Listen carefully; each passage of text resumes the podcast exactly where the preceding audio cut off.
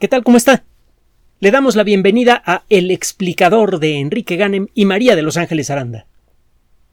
A estas alturas seguramente ya escuchó usted la noticia de las pruebas exitosas, de las últimas pruebas realizadas en el National Ignition Facility.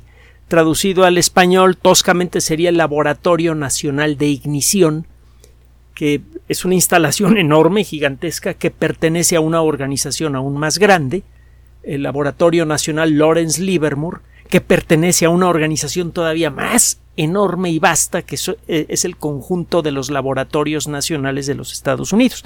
Hemos hablado de, de estas organizaciones en donde se hace investigación científica a escala verdaderamente cinematográfica. Es un, eh, es un ramillete de laboratorios dedicados, cada uno de ellos a hacer investigación de frontera, están provistos con lo mejor que se, puede comprar con, eh, con mucho, mucho, mucho, mucho dinero y mucho, mucho, mucho, mucho talento, aceleradores de partículas, eh, supercomputadoras, entre ellas las más poderosas del mundo, eh, microscopios electrónicos, espectrógrafos de masas y entre otras cosas, cuentan con em, sus propias instalaciones para hacer experimentos de, reacción, eh, de reacciones de fusión nuclear y también tienen colaboraciones con otras organizaciones. Ahorita vamos a platicar un poco al respecto. Bueno, el National Ignition Facility es prácticamente el único lugar del mundo en donde se busca conseguir la fusión nuclear utilizando la técnica del confinamiento inercial. Ahora, vamos a aclarar, antes de meternos en, más en, rollos incomprensibles. La fusión nuclear ocurre cuando usted junta átomos pequeños para formar átomos más grandes. ¿Qué es un átomo pequeño? Recuerde que todos los átomos, para no meternos en demasiados rollos, están hechos de protones y neutrones en el núcleo y electrones en la periferia. Un átomo pequeño tiene pocas partículas en su núcleo. Un átomo pequeño puede tener de una a digamos unas 20 o 30 partículas más o menos. De allí en adelante ya los átomos ya no son tan pequeños. Las partículas que hay en el núcleo del átomo tienen o carga eléctrica positiva o no tienen carga eléctrica. Eso significa que el núcleo tomado en su conjunto tiene siempre carga eléctrica positiva. Y eso significa que el tratar de acercar dos núcleos atómicos para que se peguen es terriblemente difícil. De arranque, cuando usted empieza a acercar dos núcleos atómicos que han perdido sus electrones, como los dos tienen carga eléctrica positiva neta, eh, aparece una fuerza de repulsión entre ellos, las cargas iguales se repelen. Si usted disminuye a la mitad la distancia entre, esas, entre esos dos núcleos atómicos, la fuerza de repulsión se cuadruplica. Al ir disminuyendo usted la distancia entre los núcleos, la fuerza de repulsión empieza a crecer de manera escandalosa. Y normalmente esta fuerza de repulsión impide que los núcleos se toquen. Ahora, si se llegan a tocar, o casi tocar si la distancia entre ellos es ínfima, aparece una fuerza diferente de la naturaleza, de la que no teníamos noticia eh, sino hasta el siglo pasado, y a mediados del siglo pasado, y esa fuerza es la que hace que se peguen los núcleos a pesar de la repulsión. Como esa fuerza es mucho más fuerte que la fuerza de repulsión que hay entre partículas con carga eléctrica positiva, que es una fuerza muy grande también, a esta fuerza de atracción que funciona a muy corta distancia y que es más fuerte que la fuerza de repulsión se le llama la fuerza nuclear fuerte. No es un nombre muy creativo que digamos, pero sí muy descriptivo.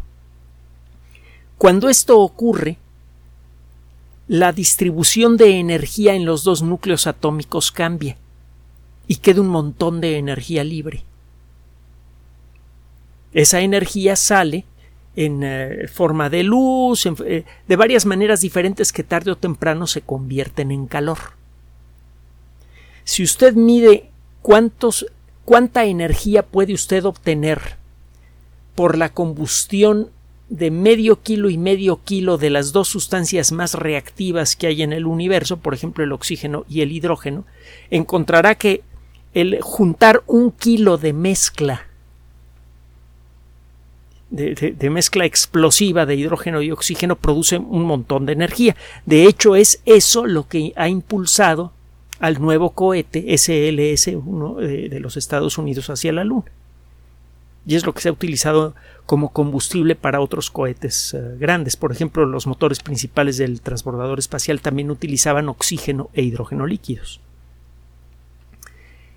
Si usted ve cuánta energía obtiene de un kilo de uranio cuando consigue que los átomos de uranio, que son grandototes, tienen 200, los que se usan para reacciones nucleares eh, eh, en un reactor o en una bomba atómica, tienen 235 partículas. Si usted toma un kilo de uranio y consigue que todos sus núcleos revienten y liberen la energía que liberan durante la fisión nuclear, es decir, cuando un núcleo grande se rompe, usted encuentra que la cantidad de energía que emite un kilo de uranio es muchos, muchos miles de veces mayor que la que emite eh, una mezcla de un kilo de oxígeno e hidrógeno líquido. Y si usted ve cuánta energía emite un kilo de átomos de hidrógeno que se funden para formar un poquitito menos de un kilo de átomos de helio, el resultado es una energía como mil veces mayor que la que libera un kilo de uranio al romperse. Es por esto que las bombas que se hacen con hidrógeno y que utilizan como fulminante, como iniciador de la explosión, una bombita chica como la que destruyó Hiroshima, son miles de veces más poderosas que las bombas atómicas más grandes que se construyeron jamás. Las bombas termonucleares o bombas de hidrógeno pueden tener una potencia explosiva tan brutal que bueno, mire, la más grande que, que se hizo detonar alguna vez, la Tsar bomba rusa, en 1963, de detonarla usted sobre el zócalo de la Ciudad de México a unos nueve kilómetros de altura, la explosión barrería la ciudad de Querétaro, barrería la ciudad de Cuernavaca, eh, llegaría seguramente hasta el océano, así que hay aquel pobre que esté en Acapulco o que esté en Veracruz. Entre el si, el día está realmente despejado, el destello brutal de calor que produce esa explosión probablemente le produciría quemaduras muy graves, quizá mortales, a una persona en Acapulco o en Veracruz. Esta bomba aniquilaría el centro del país. De hacerse estallar una bomba así en un país un poco más pequeño y, un poco más eh, más cercano a la forma circular, por ejemplo España, pues esencialmente quemaría tres cuartas partes de la superficie. Y si además le pone usted un poquito, esto ya es un, extra, le pone usted un poquito de, cobalto o de sal de mesa, pero en cantidades importantes, después de la explosión hay una lluvia radioactiva que esencialmente eh, aniquilaría toda la vida, cuando menos toda la vida humana en toda España se llaman las bombas con sal. Pero bueno, ese no es el tema del día de hoy. El tema del día de hoy es bastante más civilizado, eh, cuando menos en parte. La fusión nuclear, entonces, el fundir átomos chiquitos para generar eh, eh, átomos un poquito más grandes, libera mucha más energía que la fisión nuclear, que es la que utilizan los reactores nucleares actuales. Los reactores nucleares actuales requieren además de un combustible difícil de fabricar, difícil de manejar y difícil de disponer después de que ha sido utilizado el uranio. Sobre todo con los diseños actuales de reactores nucleares, los de nueva generación reducen mucho el problema de la contaminación eh, radioactiva de la basura nuclear que generan, etcétera, pero bueno, hay muy pocos en funcionamiento y la mayoría son experimentales. El caso es que las eh, reacciones de fusión nuclear liberan mucha más energía que la fisión y de manera mucho más limpia. Además, el combustible está en todos lados. El uranio no lo encuentra usted en cualquier lugar. Necesita usted tener minas, y eh, hay que sacar el mineral y someterle a un tratamiento muy complicado que requiere máquinas muy especiales. en principio, aunque esto no es exactamente cierto, los reactores de fusión podrían funcionar con una cubeta de agua. En realidad necesitarían algunas cosillas más, pero pronto platicaremos con más detalle del asunto.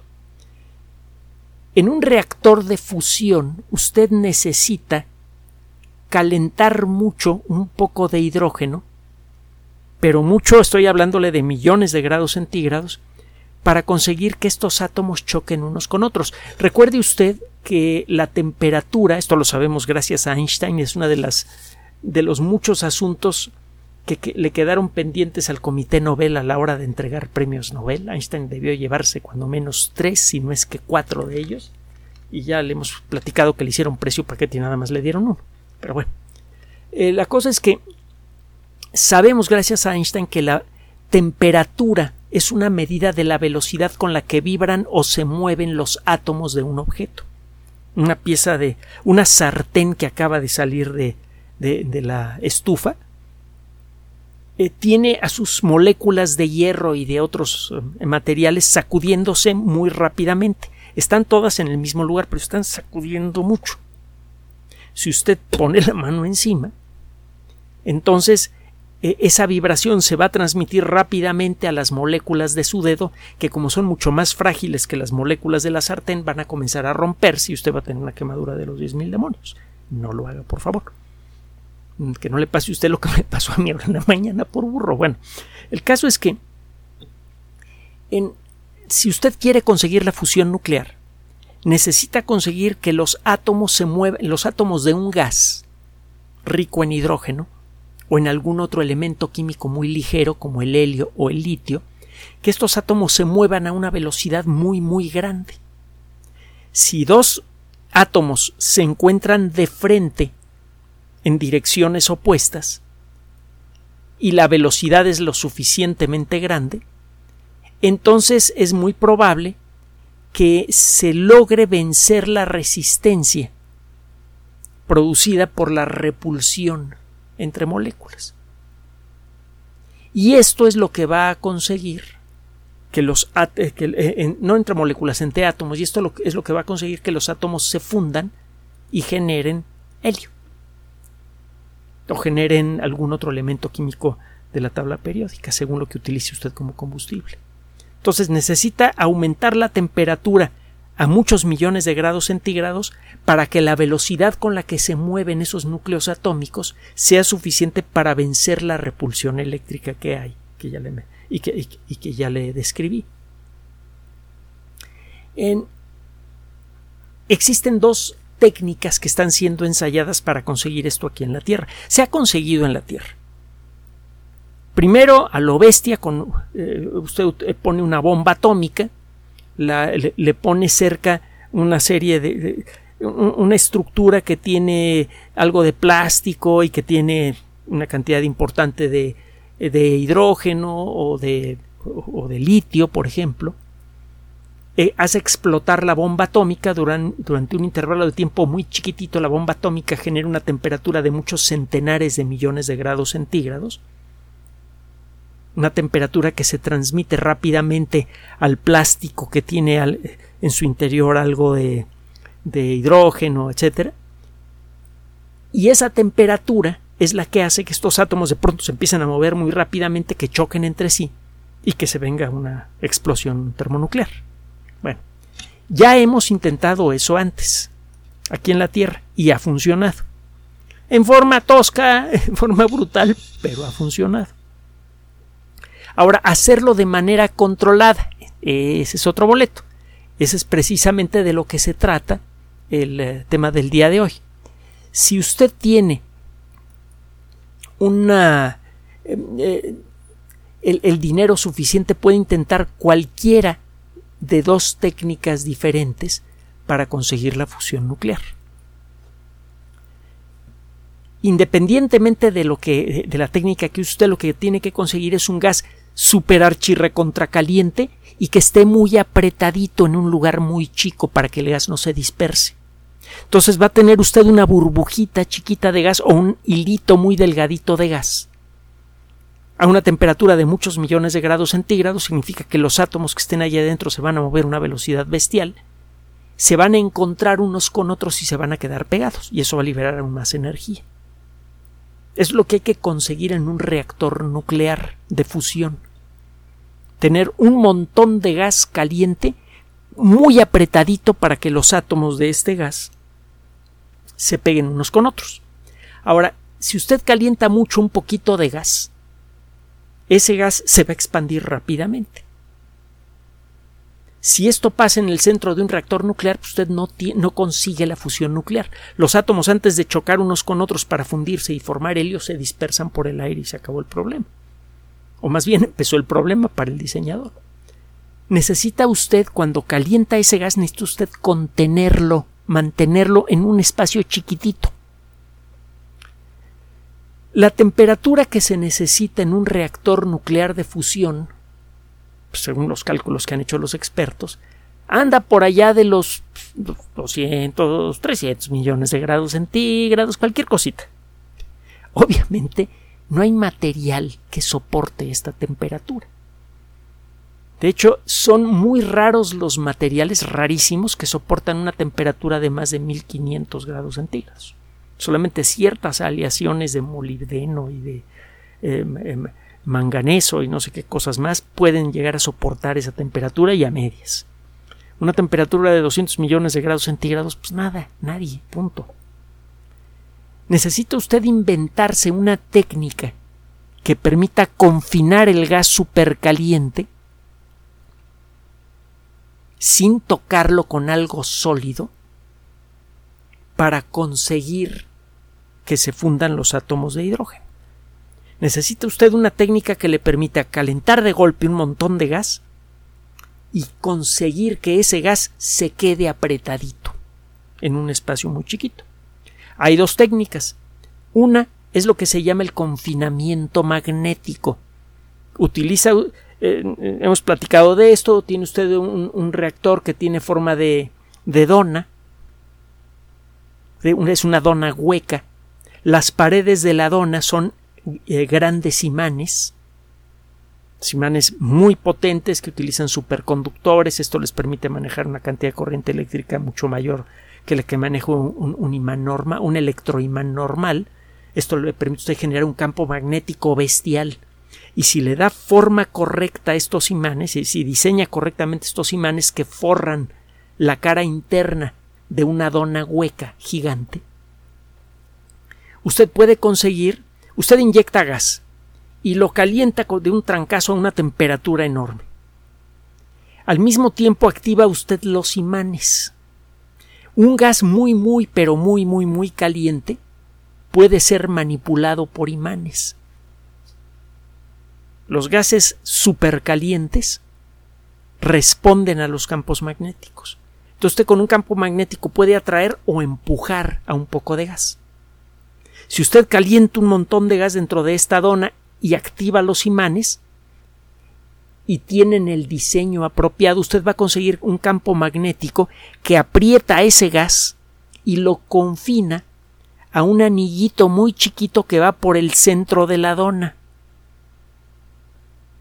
Ese anillito de gas supercomprimido alcanza una temperatura, pues, no sé, unos 250 millones de grados centígrados por allá, y eso es suficiente para generar fusión. Este tipo de reactores se llaman reactores tokamak. Se acordará que hemos hablado del término antes. El término tokamak se escribe con K en ambos casos. Búsquelo en internet. Hay por allí un, un, experimento que están haciendo en Europa eh, con un, reactor tokamak de buen tamaño que ha conseguido algunos eh, resultados muy interesantes que los hemos narrado en otras ocasiones y eh, bueno, pues ese es un, tipo de diseño, los reactores de tipo Tocama, que en la actualidad están fabricando uno muy grande en Europa, aunque se trata de una colaboración internacional en la que participa desde luego también los Estados Unidos. El proyecto se llama ITER, como de iteración, ITER. Busque usted el término ITER fusión en Internet y verá las fotos del lugar que están levantando. Es un, es un monstruote, es una, una máquina enorme. Bueno, la segunda técnica que puede usted utilizar para confinar el gas supercaliente y conseguir lo que le decía antes, que el gas no se disperse y que los átomos en su interior choquen unos con otros y se fundan, es lo que se llama el confinamiento inercial. La única instalación de confinamiento inercial práctica que hay en el mundo es precisamente el National Ignition Facility, el Laboratorio Nacional de Ignición. Eh, ¿Qué es lo que sucede en, este lugar? Lo hemos comentado en otras ocasiones, para simplificar las cosas. Usted deja caer una pelotita en el centro de una esfera grandota que tiene 15 a 20 metros de diámetro, una cosa así. Que sale, lo hemos comentado antes, en la última serie de películas Star Trek, en donde se muere el capitán Kirk, para que luego lo reviven, ya sabe que siempre reviven todos en, las series de televisión. Bueno, eh, el capitán Kirk se muere en la pared, en, la parte interna de la orilla de la esfera que le estoy describiendo. Adaptaron el lugar para un set cinematográfico por, por unos días. Bueno, esta esfera tiene, tiene 192 ventanitas especiales. Por esas ventanitas entran 192 haces láser. Usted deja caer una pelotita chiquitita que es de, unos pocos milímetros de diámetro, como de medio centímetro, un cuarto centímetro de diámetro, la deja caer de manera que pase por el centro de la, bueno, así es como va a funcionar. Todavía no están haciéndolo así exactamente, pero usted deja caer la pelotita y cuando pasa por el centro exacto del reactor, en ese momento le pegan 192 haces láser que vienen de 192 direcciones diferentes. Con esto lo que consigue usted es eh, que se caliente la cara externa de esta, de esta pelotita y esa es el, el gas supercaliente que se produce al evaporarse la orilla de la pelotita debería comprimir al gas que está en el centro. Al ser comprimido violentamente el gas se supercalienta también, además con el calor de los, de, los haces láser, y eso hace que en el centro de la pelotita la temperatura alcance un, valor verdaderamente espectacular. durante una fracción de segundo los átomos de hidrógeno o de litio de lo que le haya puesto usted la pelotita alcanzan una temperatura de centenares de millones de grados centígrados y no se pueden salir de la pelotita porque están siendo presionados por el gas que se formó al evaporarse la orilla de la pelotita. Ese gas está siendo comprimido por los haces láser hacia el centro de la pelota. Durante una fracción de segundo, la pelotita está encerrada en una cápsula de luz que la está apretando de una manera increíblemente violenta. Entonces, durante una fracción de segundo, la pequeña cantidad de combustible nuclear que hay en el centro de la pelotita se funde y entonces obtiene usted energía. Esa es la idea del confinamiento inercial. Ahora hay pequeños detalles eh, que hay que considerar. Uno de ellos es que en la actualidad lo que se está utilizando es eh, una técnica en cierto modo indirecta. No es exactamente lo que le estoy comentando. Eh, bueno, primero la noticia. El Laboratorio Nacional Lawrence Livermore está por anunciar, ya está en boca de todos, los científicos son chismosos y más los físicos, les encanta e-, echar el rollo de lo que está pasando del otro lado del mundo, eh, está en boca de todos que han conseguido generar 3.15 megajoules de energía de fusión. Ahorita le voy a decir por qué esto es importante. Esto lo consiguieron utilizando una forma suavizada del sistema de confinamiento inercial, que es el que le estoy mencionando ahora. Le dije que normalmente tendría, cuando esté ya funcionando el reactor, cada pelotita sería golpeada por 192 haces diferentes y la luz haría el proceso. Bueno, en realidad sería una forma de luz que ni usted ni yo podemos ver. Se, se trata de haces láser de rayos X. Los rayos X, cada partícula de luz de rayos X lleva pero muchísima más energía que una partícula de luz visible.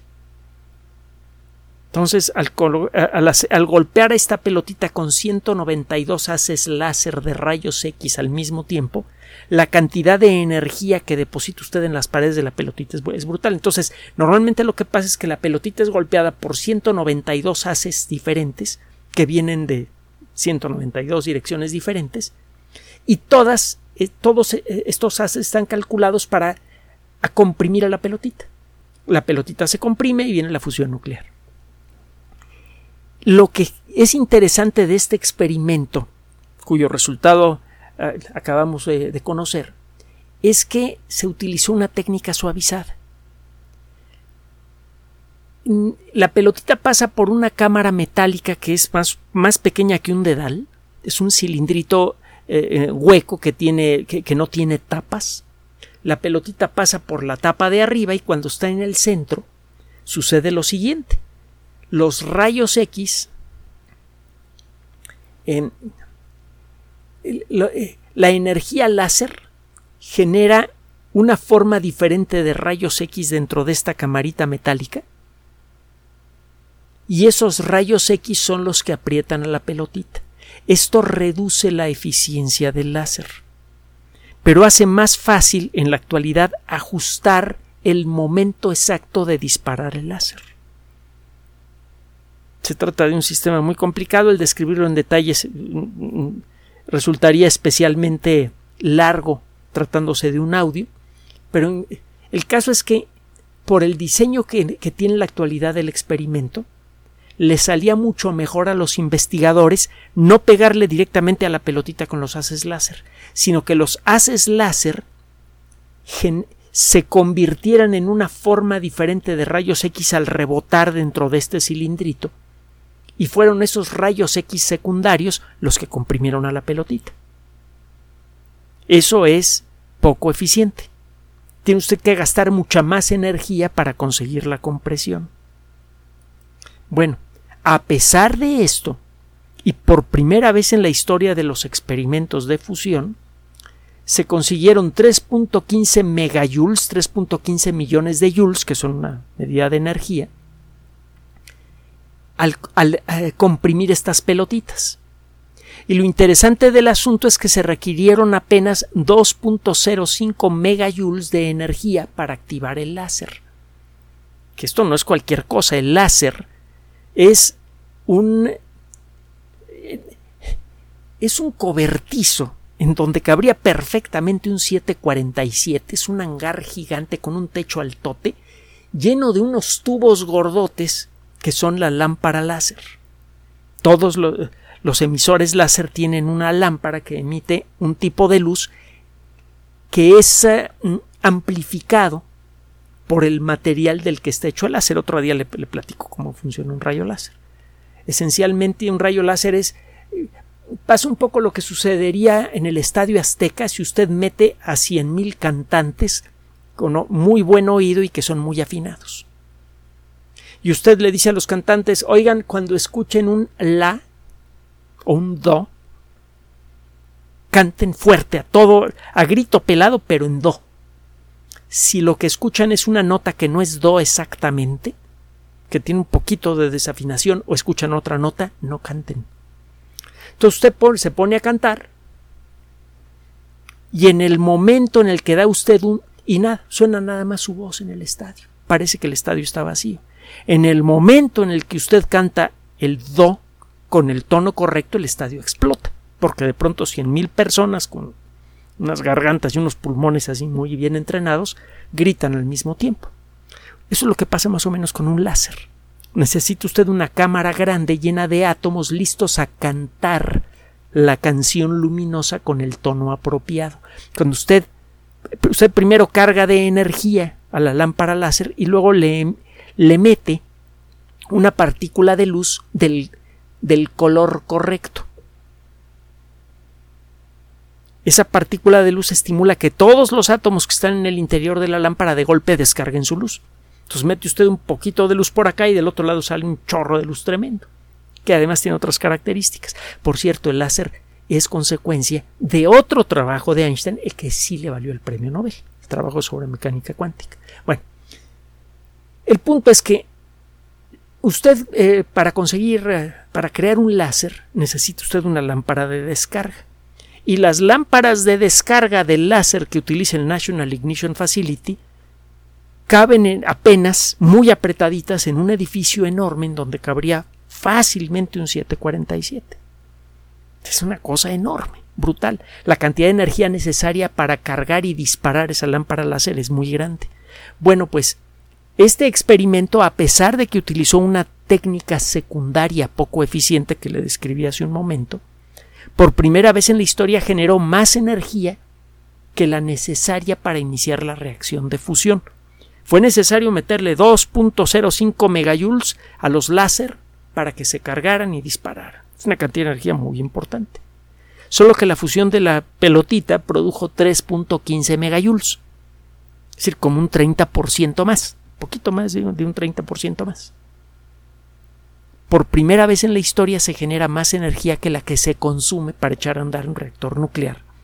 Y esta pues, es una muy muy buena noticia para la física. ¿Qué significa para usted y para mí? significa que todavía faltan como 10 años, como mínimo, de trabajos de investigación para desarrollar todos los elementos necesarios para construir un reactor de fusión que sea capaz de generar energía de manera estable y a largo plazo, en cantidades comerciales.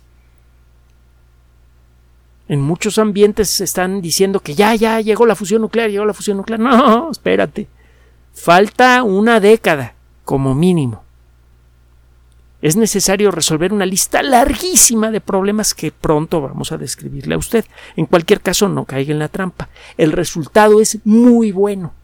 Realmente es algo muy valioso. Significa que esta idea funciona.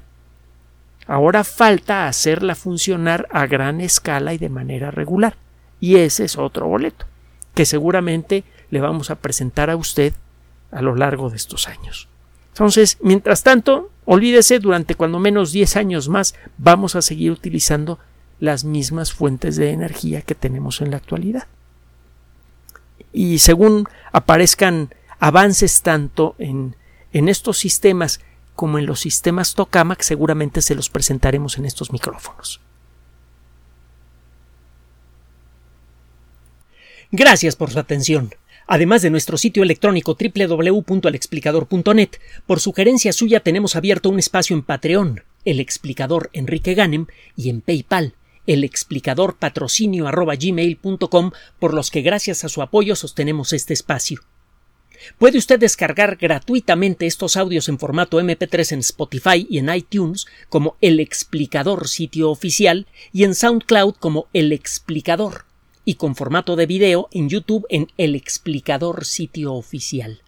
Recuerde nuestras redes sociales de siempre, Twitter Enrique-Ganem y en Facebook Enrique Ganem sitio oficial, El Explicador y los grupos que usted ya conoce.